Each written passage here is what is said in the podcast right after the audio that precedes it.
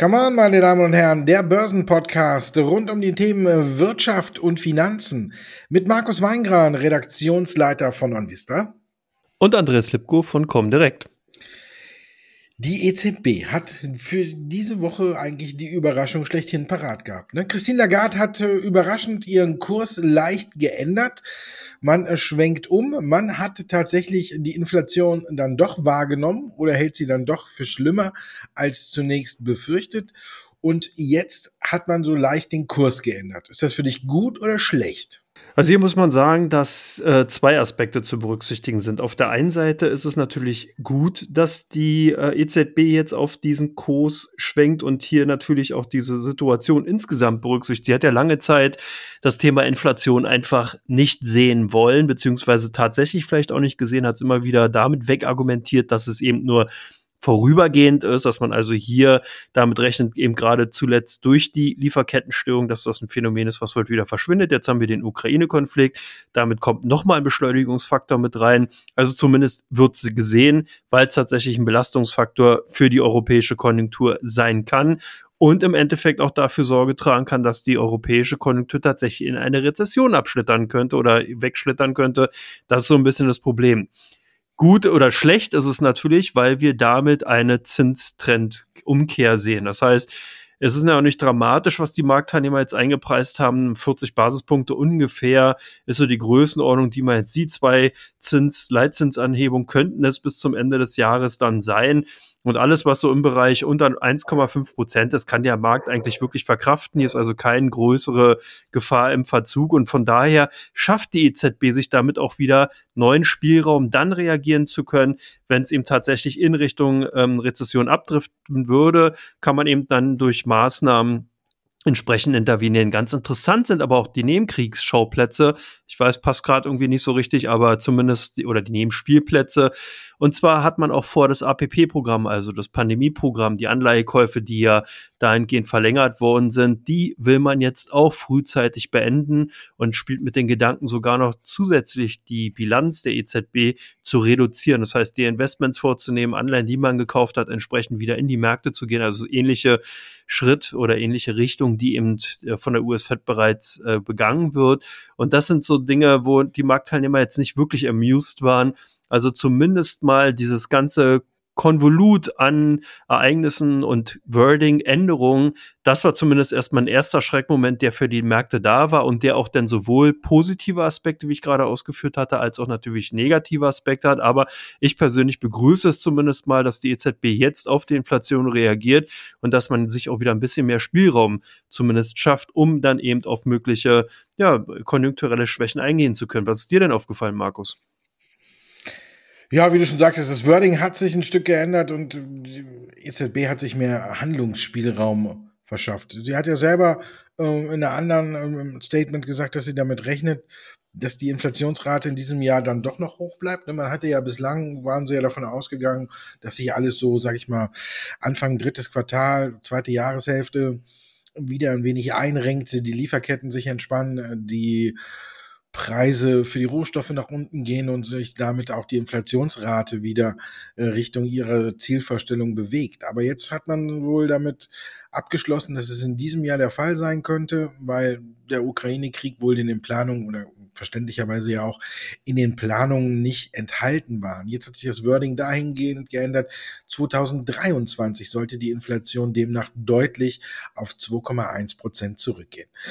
Falls dem nicht so ist oder falls sich äh, Anzeichen äh, ergeben, dass äh, man da eingreifen muss, hat man sich jetzt halt eben den Spielraum verschafft, dass das App-Programm ja weg ist. PEP läuft ja schon jetzt im März aus und App, das andere Programm, um, sage ich mal, den Staaten unter die Arme zu greifen, sollte ja eigentlich noch bis, ich glaube, Ende September gehen. Dem hat man jetzt einen Riegel vorgeschoben und es wird früher als erwartet beendet, aber das Geld, was bis dahin fließen sollte, fließt ja im Grunde genommen doch. Man hat es ja nur quasi jetzt ein bisschen ein paar Trickslein vorgenommen, ne? weil jetzt im April wird ja das Abprogramm nochmal aufgestockt, quasi verdoppelt auf 40.000, äh, auf 40 Milliarden, nicht 40.000, das wäre schön, ne? dann hätten wir eigentlich schon eine Kürzung.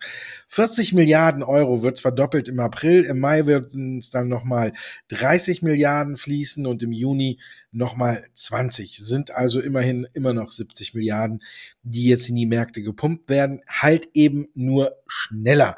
Und damit hat man sich halt eben den Freiraum geschaffen, dass man quasi ab Juli auch handeln kann, wenn ähm, die Inflationsrate immer noch weiter steigen sollte das ist gut, dass man sich jetzt hier einen Spielraum geschaffen hat. Ansonsten muss man ja sagen, viel Geld oder weniger Geld in die Märkte haben sie auch nicht gepumpt. Ist ja nur eben der Trick, dass man es jetzt schneller reingibt. Also quasi nochmal äh, den angeschlagenen Ländern sagt, so, jetzt gibt's diesen Monat 40 Milliarden, also macht mal schön viel, damit ihr euch davon auch viel abholen könnt. Ähm, dann gibt's nochmal 30. Also von daher werden die Länder jetzt wohlwollend darauf auch vorbereitet. Natürlich wissen wir ja, dass die EZB diesen Spagat schaffen muss, dass einige Südländ Südstaaten, äh, Südstaaten hört sich irgendwie nach USA, ne? Freunde aus dem Süden, äh, Urlaubs, südliche Urlaubsziele von uns äh, natürlich damit zu knabbern haben, wenn auf einmal hier ähm, die Anleihenkäufe eingestellt werden und die Zinsen angehoben werden. Also hat man denen jetzt nochmal Spielraum gegeben, sich darauf einzustellen. Die Summe wird nicht weniger. Im Grunde genommen ein schlauer Schachzug, bei dem man sich dann noch das Hintertürchen offen gehalten hat, abhängig von der Lage. Das ist äh, was, was man in jede Richtung deuten kann. Aber auf jeden Fall hat sich die EZB dahingehend äh, verändert, dass man Spielraum hat. Und ich glaube, das musste sie auch, das ist von außen erwartet worden. Man ist hier quasi dem Druck nachgekommen, denn die EZB hatte wirklich keine Chance mehr, tatsächlich jetzt nur mit Durchhalteparolen äh, zu kommen und zu sagen, ja, Mitte des Jahres oder Ende des Jahres wird äh, die Inflationsrate schon wieder runtergehen. Ich glaube, das hätte dem Markt nicht gereicht. Da wären jetzt Kritik von allen Seiten gehagelt. Also hat man sich hier tatsächlich für einen geschickten Mittelweg entschieden. Man kann früher handeln, wenn man muss. Und das Geld wird im Grunde genommen ja auch nicht weniger. Von daher, ja, ist es äh, eine freundliche zur Kenntnisnahme, dass es tatsächlich bei der Inflation äh, Probleme gibt. Aber im Grunde genommen, wenn sie es wirklich richtig angehen würden, dann hätten sie jetzt auch nicht äh, wieder auf 40 Milliarden aufgestockt. Also von daher, ja, sage ich mal, man ist hier einen Weg gegangen, um viel Kritik aus dem Weg zu gehen. Und den ist man gegangen. Aber er ist begrüßenswert dahingehend, dass man jetzt schneller handeln kann, falls bei der Inflation doch noch mehr aus dem Ruder laufen sollte. Von daher nehmen wir es mal als wohlwollende Tat zur Kenntnis. Unterm Strich wird sie erstmal auch nicht viel bringen. Also müssen wir auch sehen. Und unterm Strich bestimmt die hohe Inflationsrate natürlich der Ukraine-Konflikt, der Ukraine-Krieg. Die USA wollen jetzt hier neue Strafzölle wohl gegen Russland vorbereiten. Joe Biden will sich dazu ja heute noch, nachdem wir die Sendung aufgezeichnet haben, äußern. Wird das die Märkte weiter unter Druck setzen, deiner Meinung nach, wenn jetzt auch noch Strafzölle hinzukommen? Oder ist das nur ein Problem dann, was Russland hat? Also ich denke, hier muss man halt sehen, das Problem ist nicht nur lokal auf Russland einzugrenzen, sondern Strafzölle bedeuten ja dann, wenn eben entsprechende Güter, Waren, Dienstleistungen aus Russland in die USA entsprechend exportiert werden, werden die ja mit entsprechenden Strafzollern, äh, Steuern, Zöllen entsprechend belegt und werden ja dann teurer.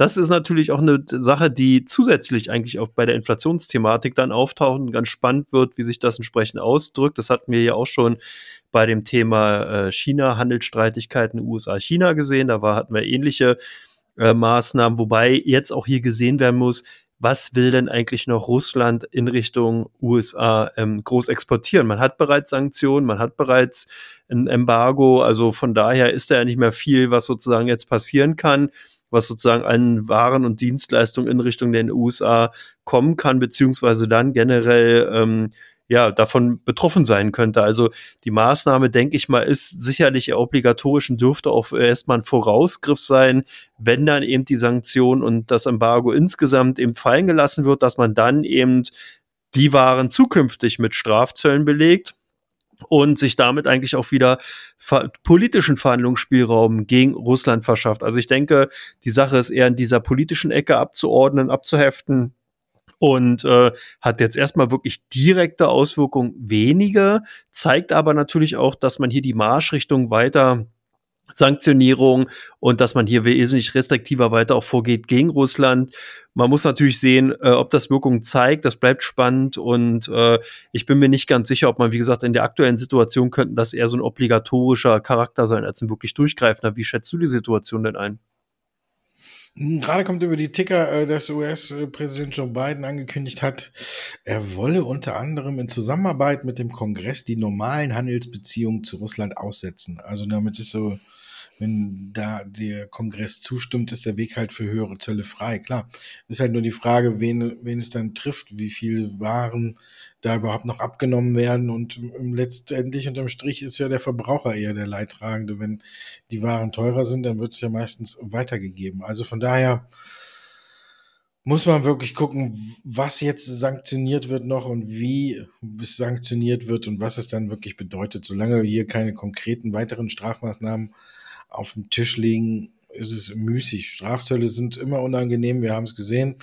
Aber wir sehen auch, um, dass das Handelsdefizit zwischen äh, den USA und China 2021 wieder angewachsen ist. Also von daher sind die Strafmaßnahmen, äh, die die USA hier gegen äh, die Volksrepublik auf den Weg gebracht hat, auch nicht immer zielführend. Also man sieht ja, und das ist, glaube ich, auch das nächste Thema, was Joe Biden angehen muss, wenn er den Ukraine-Konflikt abgehakt hat, dass ihm China weiterhin auf der Nase rumtanzt.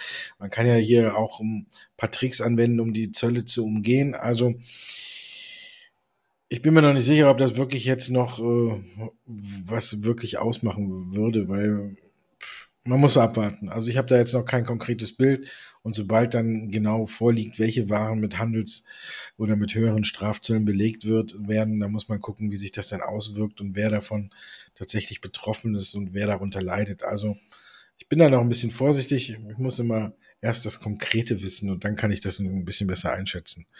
Ähm, was wir aber einschätzen können, ist, dass chinesische Aktien erneut eingebrochen sind von Donnerstag auf heute. Die Angst vor einem Delisting in den USA geht wieder um. Glaubst du, dass es wirklich auch so weit kommen wird? Also hier muss man sehen, es gab zwei äh, Faktoren, die dazu geführt haben, dass es jetzt die chinesischen Aktien so krass getroffen hat und dass tatsächlich mindestens sechs Unternehmen davon betroffen sein könnten. Zum einen ist es so, dass China in die gleich, in das gleiche Horn bläst, was zuvor auch schon Russland hat anklingen lassen. Russland hat behauptet, dass die USA in der Ukraine Biowaffenlabore betreiben würde. Das hat, haben chinesische Beamten auch nochmal dann im Endeffekt äh, bestätigt und die USA haben darauf reagiert, dass das Verschwörungstheorien sind und nicht stimmen soll. Nichtsdestotrotz hat man dann das als Anlass genommen, um eben nochmal darauf hinzuweisen, dass man jetzt dann auch natürlich genauer bei chinesischen Unternehmen, die eben dann in den USA gelistet sind, genauer hingucken wird. Und da hat man sich dann ganz einfach den Holding Foreign Companies Accountable Act genommen, der ja auch vor einiger Zeit unter Trump war das, glaube ich, sogar noch ähm, erlassen worden ist. Das heißt, dass chinesische Unternehmen dazu verpflichtet sind, nach amerikanischer äh, Rechnungslegung äh, entsprechende Geschäftsabschlüsse vorzulegen. Und das ist natürlich ein Punkt, den zumindest mal sechs Unternehmen, unter anderem Zylab habe ich gesehen und ein paar andere Unternehmen derzeit nicht erfüllen können. Die sind also wirklich massiv davon betroffen, dass tatsächlich ein Delisting aufgrund dieses Holding Foreign uh, Companies Accountable Acts dann vorgenommen werden kann und die dann eben ihr Listing in den USA tatsächlich verlieren können. Wie siehst du denn die Situation, Markus? Ja, ich denke, da wird auch noch viel äh, Wasser den Rhein runterfließen, bis wir hier wirklich eine Entscheidung haben. War ja auch so, dass besonders die Aktien unter Druck gekommen sind, die chinesischen Werte, die in Zweitlisting schon in, in ähm, im Reich der Mitte oder in Hongkong haben und die sind natürlich äh, verstärkt unter Druck gekommen. Auslöser waren ja hier, dass ähm, die SEC wieder gemoppert hat und wie du auch schon angemerkt hast, äh, fünf bis sechs ADRs äh, quasi so leicht Richtung Pranger geführt hat, an der Nase durch den Ring gezogen hat und gesagt hat, hier werden äh, die Vorschriften, die für amerikanische Aktien gelten, äh, von euch nicht beachtet. Und es kann sein, dass wir hier Strafmaßnahmen erlassen. Und die härteste Maßnahme ist ja eben, dass die SEC sagt, äh, die Aktien dürfen oder die ADRs dürfen dann an der Wall Street oder an der Nasdaq oder wo auch immer äh, nicht gehandelt werden. Also von daher ähm, steht das wieder im Raum. Wir wissen, dass viele ja gesagt haben, ähm, wir machen ein Zweitlisting, um auf Nummer sicher zu gehen. Wenn unsere ADRs oder so dann äh, von der amerikanischen Börse fliegen, dann kann man das immer noch umwandeln in die Notierungen, äh, die wir in China haben. Also von daher ist, dann sind die Aktien ja nicht aus der Welt, aber es ist eben halt schwieriger, sie zu handeln. Ich glaube, die USA fängt langsam wieder an, auch hier Richtung China mit dem Säbel zu rasseln. Wir hatten es ja eben auch schon bei den Strafzöllen kurz angesprochen, dass das Handelsdefizit zwischen den USA und China wieder größer geworden ist. Und jetzt ist Zeit für Säbelrasseln wieder gekommen, dass man die Richtung China wieder ein Stück weit mehr Druck ausübt. Catherine Tai, die Handelsbeauftragte, die ja hier für den Handelsstreit zwischen äh, den USA und China zuständig ist, die hat ja schon vor zwei Wochen so vom Kongress ihren ersten Bericht vorgelegt und hat ja auch schon gesagt, wir brauchen neue Gesetze und wir müssen was machen, weil auch China teilweise die Strafzölle umgeht, indem man außerhalb von China produziert und in die USA importiert. Also, Entschuldigung. Also von daher, ich glaube, es ist noch nicht so akut, wie es teilweise die Kurse widerspiegeln und ich würde trotzdem die Aktien oder die Finger von chinesischen Aktien lassen, wenn man jetzt guckt, eine Alibaba ist, hat tatsächlich geschafft, unter 100 Dollar zu fallen. Bei anderen sieht es auch noch nicht so gut aus. Und ähm, wenn man jetzt so guckt in die Phase, hat dann auch noch JD.com einen Verlust vermeldet. Das hat dann direkt nochmal 15 Prozent nach unten gekostet. Insgesamt finde ich, sollten Anleger weiterhin bei chinesischen Aktien eher ähm, am Seitenrand bleiben, weil wie oft hat man jetzt schon bei den Werten gesagt, ja, ja, tiefer kann es nicht mehr gehen, jetzt können wir einsteigen. Und es ging immer noch, immer noch und immer noch tiefer, wenn man sich eine Aktie von Alibaba anguckt. Jetzt haben wir den nächsten Tiefpunkt erreicht, sind unter 100 Dollar gefallen und ich, jetzt kann man wieder sagen, ach ja, schön, ist genug und viel tiefer geht's nicht mehr, aber ich glaube, da ist vielleicht doch noch was möglich. Deswegen würde ich bei chinesischen Aktien am Seitenrand bleiben. Außer bei Baidu und äh, Build Your Dreams, die finde ich immer noch gut. Aber auch hier sieht man natürlich Kursrückschläge. Äh, an den beiden geht das Ganze auch nicht spurlos vorbei. So, bei chinesischen Aktien stehen wir am Seitenrand und bei Common treten wir wieder voll ins Feld rein und machen Teil 2.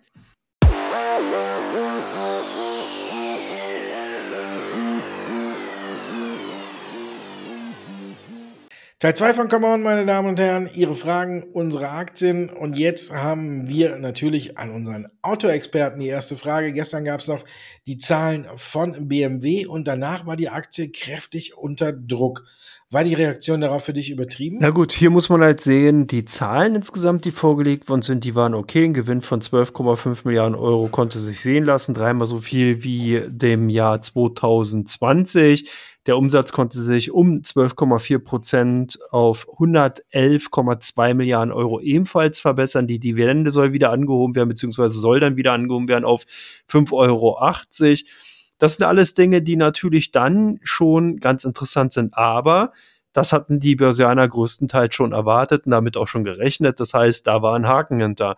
Das Problem war tatsächlich, wenn man eben tiefer in die Zahlen reingegangen ist und sich mal das Schlussquartal 2021 angesehen hat, dann hat man ganz schnell gesehen, dass hier sich schon die bekannten Störfeuer, die bekannten äh, Probleme, wie zum Beispiel im äh, Chipknappheit und so weiter, schon bemerkbar gemacht hat. Und da ist nämlich der Umsatz bei BMW dann tatsächlich um 3,6 Prozent auf 28,4 Milliarden zurückgegangen.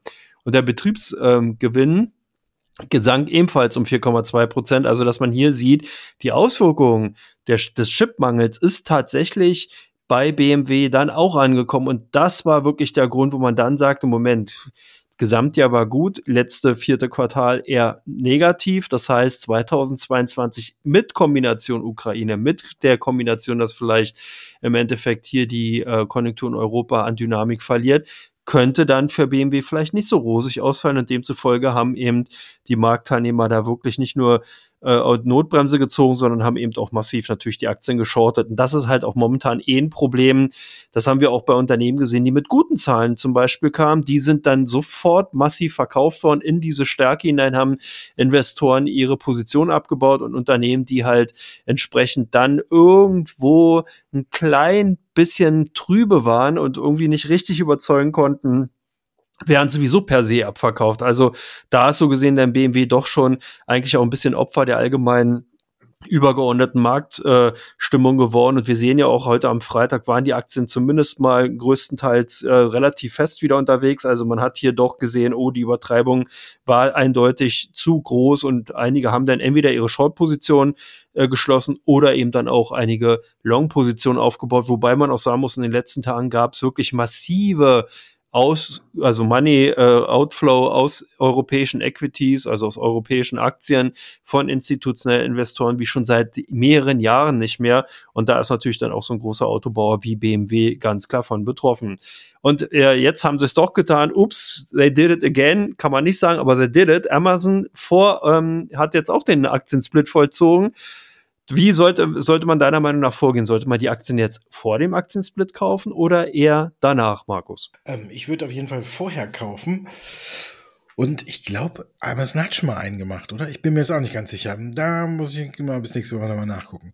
Ja, sie haben es gemacht und sie haben auch einen ziemlich krassen gemacht, ne, wenn man jetzt darauf guckt, im Verhältnis 20 zu 1. Also die Aktie wird deutlich optisch günstiger und damit das Ganze auch von Erfolg gekrönt ist, hat man auch direkt noch ein Aktienrückkaufprogramm äh, in Form von äh, 10 Milliarden Dollar hinterhergeschoben. Also Andy Jassy, äh, der hat jetzt das gemacht, wovor sich äh, Jeff Bezos äh, jahrelang gedrückt hat. Oder vielleicht fand Jeff Bezos es auch super, dass äh, der Aktienkurs so hoch war weil er hätte gedacht, ähm, da verkaufen nicht so viele oder anderes. Keine Ahnung. Jetzt kommt jeweils ein äh, Aktiensplit von 20 zu 1. Und ich würde auf jeden Fall vorher kaufen.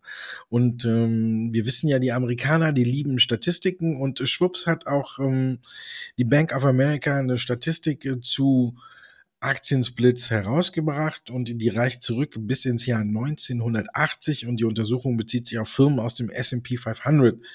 Und das hat ergeben, dass Aktien in den zwölf Monaten nach der erstmaligen, und jetzt muss man fein anpassen, Ankündigung, also nicht nachdem der Aktiensplit durchgeführt wurde, sondern nachdem der Aktiensplit offiziell vom Unternehmen angekündigt wurde. Das ist der feine Unterschied. Und dann hat man im Schnitt eine Steigerung von 25,4 Prozent auf zwölf Monate in der Aktie. Das ist natürlich schon mal was, worauf man achten sollte.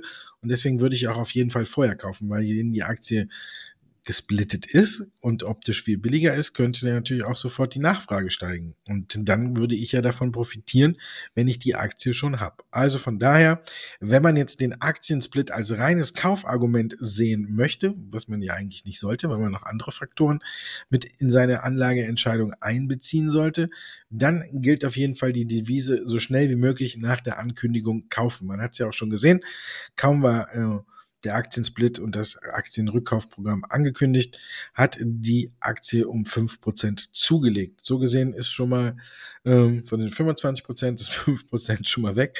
Also es ist Geschwindigkeit gefragt. Wer also kaufen möchte, und ich finde, Amazon kann man ruhig in aller Ruhe kaufen, der sollte dann auch so schnell wie möglich einsteigen und auf jeden Fall vor dem Split kaufen.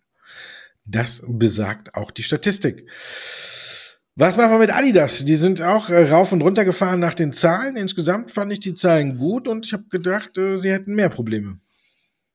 Ja, nee, hätte ich jetzt auch gedacht, war auch überrascht, nicht nur ich, der Markt insgesamt. Die Aktien haben ja auch nach der ähm, Vorlage der Zahlen wirklich gut zugelegt. Das liegt halt daran, dass der Umsatz um 11 bis 13 Prozent zulegen konnte, was natürlich ganz gut ist und auch in dieser Form so nicht erwartet worden ist. Die Marge war größer, man hat insgesamt einen größeren oder einen höheren Gewinn erwirtschaftet, als die Marktteilnehmer dann erwartet hatten. Insgesamt war der äh, Umsatz, ja, die Umsatzentwicklung gut. Man hat zwar in China ein leicht schwächelndes Geschäft, weil natürlich hier auch die Konkurrenz insgesamt größer wird und weil einfach auch hier auch wieder mal das alte bekannte Thema Lieferkettenproblematik und so weiter auch natürlich voll zustößt. Aber hier ist ganz wichtig, dass insbesondere das vierte Quartal, was bei BMW halt nicht so gut lief, aber zumindest mal bei Adidas gut lief. Und das ist genau auch wieder das Kaufargument gewesen, dass man eben gesagt hat, hey, insgesamt sieht's gut aus. Da wurden wieder richtig satte Gewinne, satte Umsatzzuwächse ausgewiesen. Das heißt, das könnte sich auch in 2022 fortführen und demzufolge hat man einfach dann bei den Aktien zugegriffen. Man darf auch eins nicht vergessen, die Aktien sind ja im Vorfeld dann auch schon massiv unter die Räder gekommen, über 40 Prozent vom Allzeithoch entfernt. Also von daher waren natürlich die Kaufargumente ganz klar da und auch jetzt heute am Wochenschluss gehören die Adidas auch mit wieder zu den Top-Werten im DAX, DAX 40, haben auch so durch die ganze Branche hinweg so ein paar Analysten wachgeküsst. Das heißt, die haben dann auch für Puma und für Nike so ein bisschen die Werbetrommel gerührt. Also das heißt, Adidas hat der ganzen Branche insgesamt hier so ein bisschen den Dornröschenkurs gegeben und ich glaube auch zu Recht. Es ist halt so, dass ähm, das Unternehmen halt gut aufgestellt ist, gezeigt hat, auch gerade in der Pandemie, wie schnell man eben auf Situationen reagieren kann.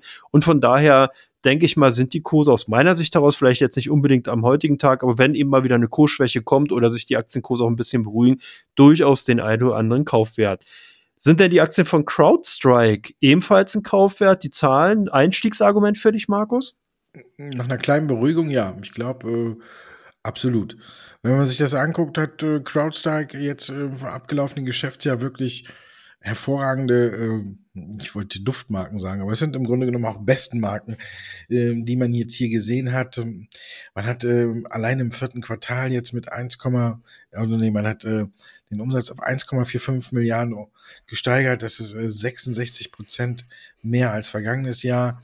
Und man hat äh, die Erwartung damit tatsächlich äh, mehr als geschlagen. Man hat jetzt quasi einen wiederkehrenden Umsatz, weil das sind ja alles mit Abo-Modellen und alles und der liegt bei 1,7 Milliarden Dollar. Das ist 65 Prozent über Vorjahresniveau. Im laufenden Jahr soll jetzt der Umsatz auf 2,13 bis 2,16 Milliarden Dollar steigen. Also wenn man sich das Ganze anguckt, äh, es ist hervorragend. Beim Gewinn je Aktie will man einen Dollar und drei Cent oder bis einen Dollar und 13 Cent erreichen. Die Schätzungen lagen unter, deutlich unter einem Dollar bei 94 Cent. Also man muss wirklich sagen, in den IT-Security-Sektor fließt gerade unheimlich viel Geld. Wir haben es ja auch gesehen, auch als schlimmes, äh, mahnendes Beispiel dafür. Dieser ganze Ukraine-Mist, der hat ja auch damit angefangen, äh, dass erstmal äh, versucht wurde, wesentliche Punkte Computer äh, lahmzulegen in der Ukraine. Es fing ja mit dem Cyberangriff an und erst dann sind die Soldaten über die Grenze marschiert. Also von daher sieht man, wie wichtig jetzt auch das Thema Cybersecurity ist.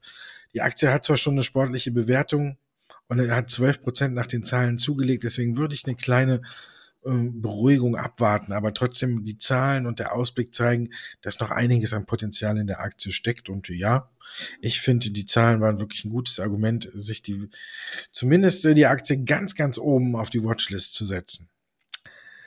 Plus S, da hätten wir dann auch wieder die oder die Befürchtung, wie sehr belastet die Ukraine, die ja auch teilweise als äh, Kornkammer Europas bezeichnet wird. Deswegen war man bei K plus S auch ja, besorgt. Jetzt haben die ihre Prognose mit den Zahlen bestätigt. Siehst du hier noch Luft nach oben?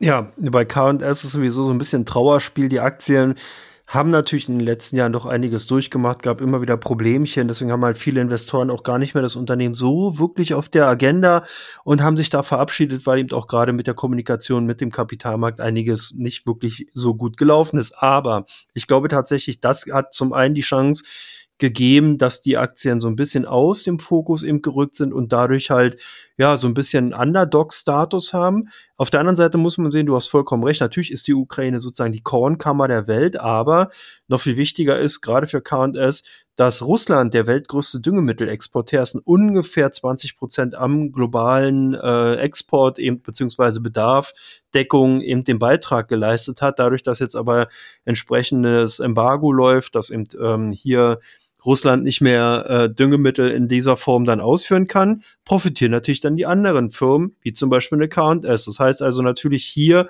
ganz klar noch Luft nach oben. Je länger dann der Konflikt tatsächlich in der Ukraine läuft, desto mehr kann natürlich Unternehmen wie zum Beispiel K&S einfach diese Lücke, die jetzt entstanden ist, dann natürlich füllen. Und das hat man auch schon so ein bisschen gesehen, dass insgesamt hier sich die Zahlen sowohl im Umsatz als auch im Gewinnwachstum insgesamt ganz gut darstellen. Insgesamt muss man halt auch sehen, dass natürlich die die Rohstoffpreise, die wieso schon per se sehr stark angestiegen sind, das hat sich ja wirklich durch alle Bereiche durchgezogen. Weizen ist sehr stark natürlich angestiegen, dafür auch gesorgt hat, dass natürlich dann eben auch Bauern in anderen Ländern, die äh, jetzt dann vielleicht ihre Weizenfelder stillgelegt haben, dann ab bestimmten Preisniveaus wieder anfangen, diese zu reaktivieren und natürlich dann auch zusätzliche Düngemittel brauchen. Also hier sind ganz, ganz viele kausale Zusammenhänge zu sehen, die aus meiner Sicht daraus zumindest mal noch die nächsten zwei bis drei Quartale wirken sollten. Das heißt, erste Quartal kann eigentlich K&S schon Haken hintermachen. Zweite, dritte Quartal sollte ebenfalls gut sein. Das sind ja auch die wichtigen Quartale, wo sozusagen dann entsprechend die Düngemittel auch noch verstärkt eingekauft werden. Von daher denke ich, ist da noch ordentlich Luft nach oben tatsächlich. Ja, wir haben auch noch ein bisschen Luft nach oben, denn wir haben noch Teil 3 unseres äh, Podcastes.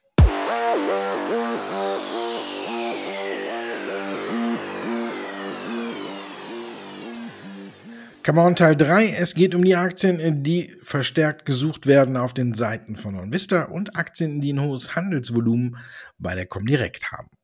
Wir fangen an mit Lanxess. Da gab es heute Zahlen, da gab es heute Kurssprüngchen und deswegen glaube ich, zu wissen, was eure Kunden gemacht haben. Ja, wobei du hast recht, heute natürlich waren die sehr stark auf der Kaufseite unterwegs, aber die Lanxess, ähnlich wie Covestro, ähnlich wie BASF in den letzten Tagen, ganz stark äh, volatil gewesen. Also hier gab es wirklich Tage, da sind die drei Titel massiv abverkauft worden. Es gab Tage, da waren die sehr, sehr stark gesucht. Heute natürlich dann eher wieder mal stark gesucht durch die Zahlen, du hast bereits gesagt. Also von daher merkt man ja einfach gerade, wenn man in, in Chemietiteln und zum Beispiel in Access unterwegs ist, dann braucht man doch eher momentan starke Nerven und demzufolge sind die Aktien dadurch dann bei den deutschen Titeln hier unter den Top 5 gelandet. Bei euch hat man verstärkt nach den Aktien von Apple gesucht. Ja, man wollte wissen wahrscheinlich, wie ähm, die Aktie jetzt auf die ganzen Produktneuheiten äh, reagiert hat. Es gab ja Dienstagabend gab es ja neue Produkte von Apple und ja, die Reaktion darauf war verhalten fröhlich, sagen wir mal. Ne? Also es war jetzt nicht so der ganz große Wurf dabei. Es waren gewohnte, sage ich mal, Steigerungen, die Apple so präsentiert hat. Um, ähm, man hatte die dritte Generation des iPhone SE vorgestellt, die, glaube ich, ganz gut ankommen dürfte. Dann hat man eine neue Version des iPad Air vorgestellt. Und in erster Linie ist es natürlich klar, geht es um die ganzen Chips, die ja mittlerweile ähm, Apple selbst entwickelt. Und da hat man dann auch gleich noch einen Personal Computer äh, mit dazu äh, vorgestellt, nämlich das äh, Mac Studio und natürlich gesagt, dass man mit dem selbstentwickelten Mikroprozessor M1 Ultra den leistungsstärksten je für Personal Computer entwickelten Rechenchip drin hat. Also Apple äh, setzt wieder wahrscheinlich neue Maßstäbe, aber so der ganz große Wurf war nicht dabei. Man hätte sich vielleicht mal ein neues Produkt oder irgendwas gewünscht. Klar macht Apple da weiter, wo sie immer weitermachen. Man entwickelt die bislang präsentierten oder bislang Produkte, jetzt fällt mir wieder ein Wort. Hm, bislang. Okay, die Produkte, die man in der Palette hat, entwickelt man immer weiter, macht sie besser und äh, mittlerweile äh, gibt sie auch mit 100% recyceltem Material, was ja auch äh, für eine grüne Zukunft sehr wichtig ist. Aber mir fehlt irgendwie so noch der Kick dabei. Ich bin zwar immer noch überzeugt von der Apple-Aktie, dass es gut ist, auch wenn man sie auf lange Dauer hält, aber das war jetzt ein solider Neuheitentermin, aber nichts dramatisch Gutes dabei. Wie sieht's da bei Traton aus? Ja, ganz spannend. Die Aktien sind so ein bisschen im Zuge von Daimler Truck wiederentdeckt worden. Traton ja doch relativ lange Zeit ruhig gewesen. Das ist ja die Tochtergesellschaft der Volkswagen AG, in dem man die Marken MAN, Scania und einige äh, Omnibus wie Navistar Unternehmen eben äh, als Nutzfahrzeughersteller zusammengefasst hat. Die stellen also Lkw und Busse her. Und ähm, da scheinen so einige Anleger momentan zu sagen, Mensch, Daimler Truck bei DAX 40, hm, naja, ich guck mal, was gibt's da noch in dem Universum von eben Lkw und Omnibusherstellern und da ist man eben auf die Traton gekommen und äh, hier sind eben doch einige so selektiv als Käufer unterwegs gewesen und deswegen sind die Aktien tatsächlich dann dadurch auch in den letzten Tagen bei uns unter den Top 10, muss man sagen, bei den deutschen Aktien zu finden gewesen. Und bei Bayer gab es ja auch richtig, richtig viele Nachrichten. Ich glaube, da brauchen wir jetzt eine eigene äh, Podcast-Serie, oder Markus? Ja, aber Bayer gab es einiges. Wir gehen einfach auf die letzte Nachricht ein, die tatsächlich dann ja auch nochmal für einen ganz guten äh, Kursschub gesorgt hat. Man hat äh, das Geschäft mit äh, Schädlingsbekämpfung und Unkraut äh, vernichtern für private Zwecke. Ich habe auch erst gedacht, ähm, ah, was, wollen sie Glyphosat schon wieder loswerden? Aber nein, äh, man hat es nur äh, für Privatnutzung verkauft an Sinwin für 2,4 Milliarden Euro umgerechnet und man hatte sich vorgenommen, zwei Milliarden mit der Sparte zu erlösen, wenn man sie verkauft, hat jetzt sogar ein bisschen mehr noch dafür bekommen und das hat sich halt gut ausgewirkt und deswegen ist die Aktie bei uns auch extrem nach oben geschnellt äh, mit Amazon, die vom Split her dann irgendwie von Platz 40 auf Platz 2 gerannt sind, weil alle wissen wollten, wie ist es war mit dem Split. Ähnlich ist es bei Bayer und bei Bayer kommt dann noch tatsächlich das Phänomen hinzu, dass es tatsächlich die beste Aktie mittlerweile ist, die der DAX seit Jahresanfang vorweisen kann. Ich meine, er liegt ja selber seit Jahresanfang im Minus. Vier Werte haben es immerhin geschafft, sich äh, seit Jahresanfang noch mit einer positiven Performance anzubieten. Es ist einmal Fresenius Medical Care mit gerade mal fast zwei Prozent. RWE kommt ein bisschen mehr auf 3,5%. Prozent.